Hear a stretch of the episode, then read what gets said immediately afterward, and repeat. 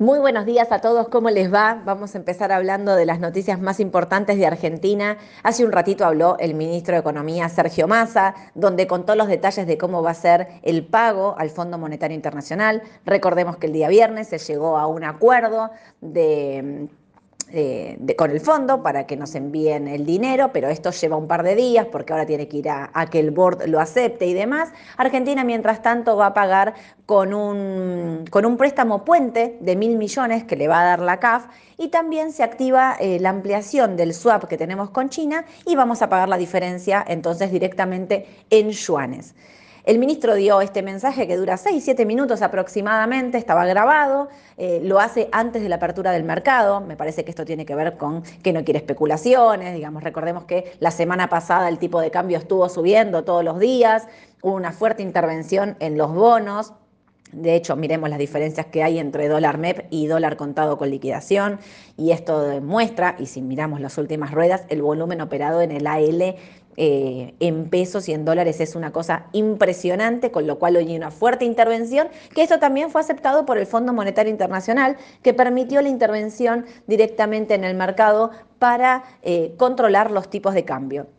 Algunas cosas que dijo Sergio Massa y lo remarcó es, no se va a usar un solo dólar de las reservas, con lo cual esto lo dice también porque todos sabemos que las reservas son muy escasas en el Banco Central y lo que para mí lo que quiere hacer es, como darle, bueno, traer eh, tranquilidad al mercado sobre todo, ¿no? Em, dijo y habló de que el acuerdo con el Fondo Monetario era un gran problema, que era una herencia que se había recibido, que era como la peor herencia que se había recibido del gobierno anterior. Habló también que la sequía costó más de 20 mil millones de dólares en exportaciones y, que, eh, y más de 5 mil millones en ingresos del sector público eh, como consecuencia de los impuestos que generan esas exportaciones.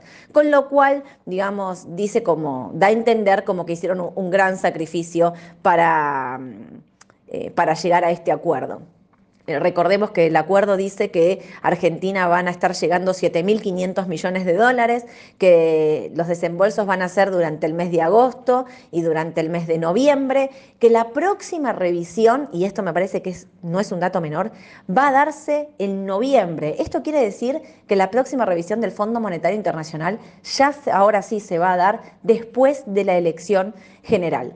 Y esto acompaña también un poco de todas las medidas que se tomaron la semana pasada, donde el gobierno anunció nuevas medidas de, dólar, donde encareció el dólar solidario, puso un dólar agro a 3.40, puso un nuevo impuesto a un grupo de importadores, con lo cual hizo como un desdoblamiento. Esto hizo que la semana pasada los tipos de cambio subieran, el mercado se ponía un poco sensible ante una no devaluación del oficial y otros nuevos tipos de cambio lo que hizo que el mercado la semana pasada se moviera de esta manera. Él envía este mensaje hoy antes de la apertura, seguramente, y creo yo, para tener al mercado ya lo más calmo posible, entrando ya, ahora sí, en las últimas dos semanas previa a la elección. ¿sí?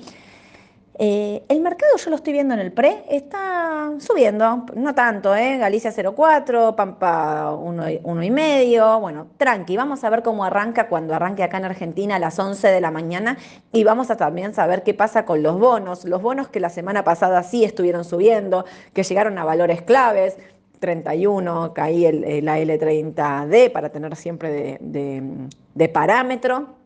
Habrá que ver qué es lo que pasa. En estas últimas dos semanas, ahora ya sí. El otro día, en una entrevista que me hizo Julián Josovich en el programa Aftermarket, me preguntaba si yo pensaba que el mercado podía seguir subiendo. Y yo decía que ahora ya sí entramos en un clima eh, directamente electoral. ¿Se acuerdan del que venimos hablando del Merval en 870 puntos que no lo pudo pasar? Bueno, fíjense que volvemos a estar ahí por debajo. Si supera esos 870 puntos, habilita una nueva suba. Y si los bonos superan los 31, 32 dólares, habilitan una nueva suba.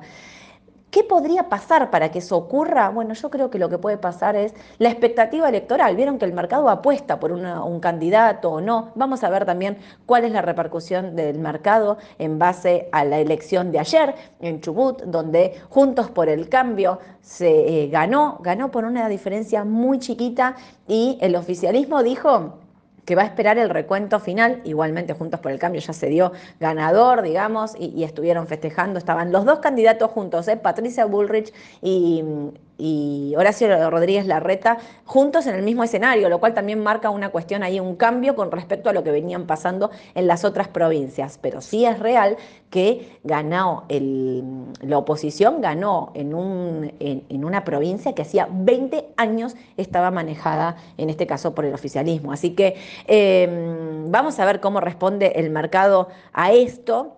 Y ahora ya sí, digo, ¿cuáles pueden ser las alternativas de que el mercado suba? Bueno, la expectativa de una elección, cuando ingresa fondo de eh, dinero de afuera, ya lo hemos visto, cuando ingresa por ADR, cuando en el mes de junio, ¿se acuerdan? Galicia, Pampa, IPF, Denor, subiendo fuertemente porque entraba dólares por el contado con liquidación. Bueno, vamos a ver qué es lo que ocurre ya ahora sí, semanas claves previa a la elección, a estar tranquilos, a armar la cartera a consecuencia de los riesgos que cada uno quiere asumir y no dejemos del lado eh, Estados Unidos, que esta semana también tiene una cantidad de datos económicos impresionantes. Empezamos eh, la semana, mañana se presenta el índice manufacturero, el miércoles está el informe privado del ADP laboral, el jueves están las solicitudes de desempleo y el viernes, que es el dato más importante, llega el informe laboral donde se espera que, una, eh, que se generen 200.000 nuevos puestos de trabajo y que la tasa de desempleo sea del 3.6, que sea sin cambios respecto al mes pasado. Eh, tenemos balance esta semana, seguimos con, eh, el jueves presenta Apple, presenta Amazon, pero también esta semana está presentando AMD, Qualcomm, así que sigue la batería de balances durante toda la semana en Estados Unidos, que son clave para también ver cómo sigue el mercado. Recordemos que Estados Unidos, el Dow Jones tuvo su mejor racha positiva desde, no les quiero decir que leí mal, desde el 80 y pico, 87 si no mal no recuerdo en este momento. Los índices los veo eh, positivos en este momento, los tres, Dow, SPY y QQQ, los tres positivos. Vamos a ver eh, si se empieza y si se sigue achicando ¿no? esta brecha entre Dow Jones y QQQ, que es el, índice tecnológico el que más subió, y el Dow Jones el que menos subió. Vamos a ir a ver qué pasa. Pero veo el mercado tranquilo, veo un pre positivo, eh, bastante verde, también veo subiendo lo petrolero, así que me parece que bueno, que podemos seguir teniendo eh, eh, un, un, buen día hoy y esperar los datos de la semana. Los invito entonces ahora sí, mañana ¿Qué tengo? No, esperen. Hoy a las 2 de la tarde hacemos el vivo con Aye por Instagram para contestar preguntas. Ahí 30, 35 minutos de preguntas de lo que quieran, de análisis técnico, de papeles y demás. Los espero que se sumen y mañana 9.45 de la mañana los esperamos con Edu. Ya volvimos de vacaciones recargados para eh, la elección. Ya estamos con todo. 9.45 les contamos todo lo más importante del mercado local e internacional. No se lo pierdan. Mañana en vivo por YouTube. Les mando un beso. Saludos. Chao, chao.